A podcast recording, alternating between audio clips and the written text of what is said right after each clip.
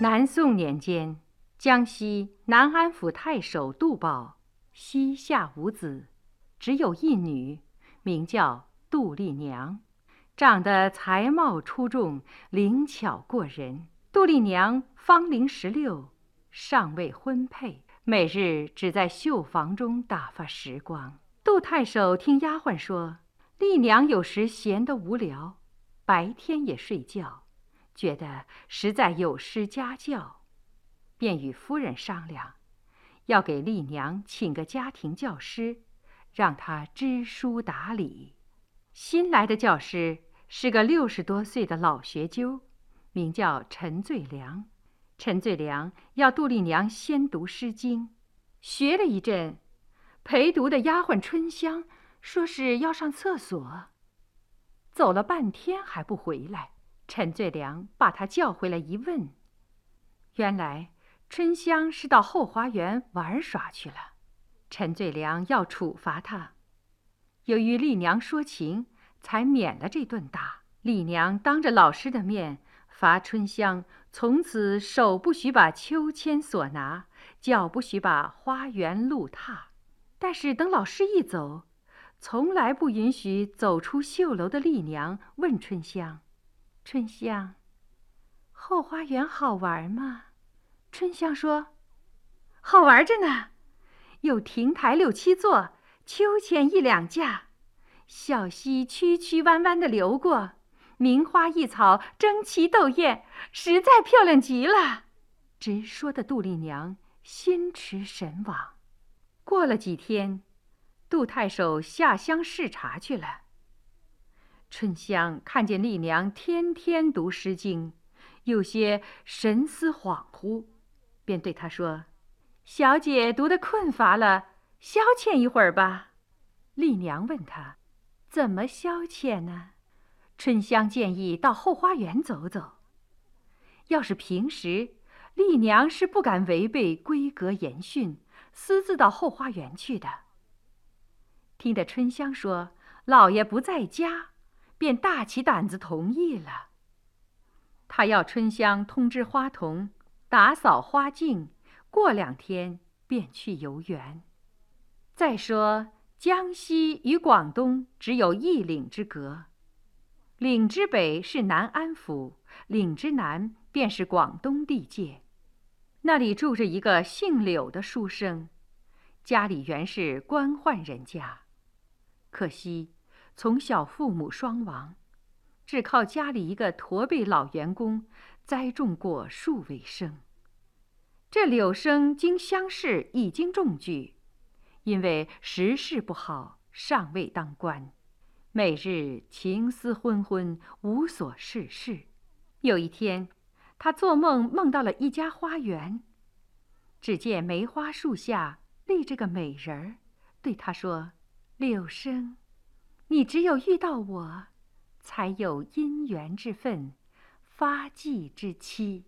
从此，柳生便改名梦梅，就是这位柳梦梅。日后让杜丽娘小姐由他而生情，因情而死，为情复生，结下了生死不解的情缘。再说。杜丽娘果然两三天后，在春香的陪伴下到后花园游玩。她天性爱好自然，见到满园春情洋河，游丝随着春风荡漾，池馆苍苔一片青绿，花儿开得姹紫嫣红，声声莺歌燕语悦耳，不由得忘情地说：“啊。”不到这园林来，怎么知道春天有多么美好啊？他看到这大好春光，只与那断壁残垣为伴，良辰美景却被人们冷落，联想到自己孤独无伴，虚度青春，不免有些伤感。想到这里，不觉兴致索然，便泱泱的回房去了。杜丽娘回到房中。只觉困倦袭人，不由得叹道：“啊，常说春色闹人，感情一点儿也不假。诗词乐府中写女人因春伤情。看来，我也落到这地步了。想不到春情是那样难以排遣，叫我这一腔情愫向谁诉说呢？他想想怨怨，怨怨想想，不觉靠在鸡案上睡着了。他做了一个梦，梦见一个二十岁模样的书生，长得英俊潇洒，风流倜傥，手中拿着一根柳枝，连声叫着“小姐”，疾步向他走来。这书生不是别人。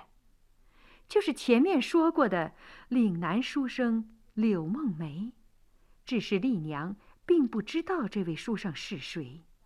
他请丽娘赏柳作诗，丽娘又羞又惊又喜。她暗想：这书生素未平生，怎么会在我家后花园呢？那书生倒也爽气，不等丽娘开言。便情热难耐的表白说：“小姐，我可是爱上你了。”说着，便无所顾忌的牵着丽娘的衣裳说：“小姐，我和你到那边讲话去。”丽娘说：“哪儿啊？”书生说：“转过芍药栏前，紧靠着太湖石那边。”丽娘又问。秀才，去又怎么样？书生对丽娘悄悄地说了几句话，直羞得丽娘心中鹿儿壮，满脸飞彩霞。书生大胆上前拥抱丽娘，丽娘半推半就，与他来到太湖石畔，梅树底下，情急急，慌乱乱，一了相思债。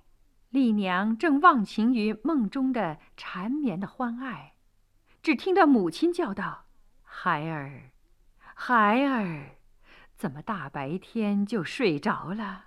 丽娘猛然惊醒，只见母亲在旁，十分惶恐。她对母亲说：“因为到后花园游玩，回来时觉得困倦，不觉得就睡着了。”母亲教训了她几句以后。下楼去了。母亲走后，丽娘犹自回味梦中与书生的千般爱恋，万种温存，不禁心中怅惘，若有所失。丽娘从此以后，整日思念梦中书生，竟是如此恩爱筹谋，真是生平知己。她多么希望重温美梦啊！第二天，丽娘一个人来到后花园，按照昨天的梦境寻迹而行。牡丹亭前，赏柳题咏之处，太湖石旁，恩爱缱绻之地，历历就在眼前。虽然风物依旧，但那可心的人儿却在何方？丽娘睹物伤怀，悲从中来。她独自在花园里转来转去，想到花花草草上游着人依恋。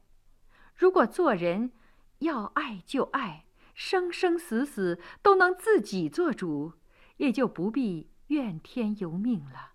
丽娘偶一抬头，只见一棵梅树，梅子累累，依依可人。便伤感地说：“我杜丽娘死后，若能葬在这里，即便阴雨梅天，香魂也能守着梅根。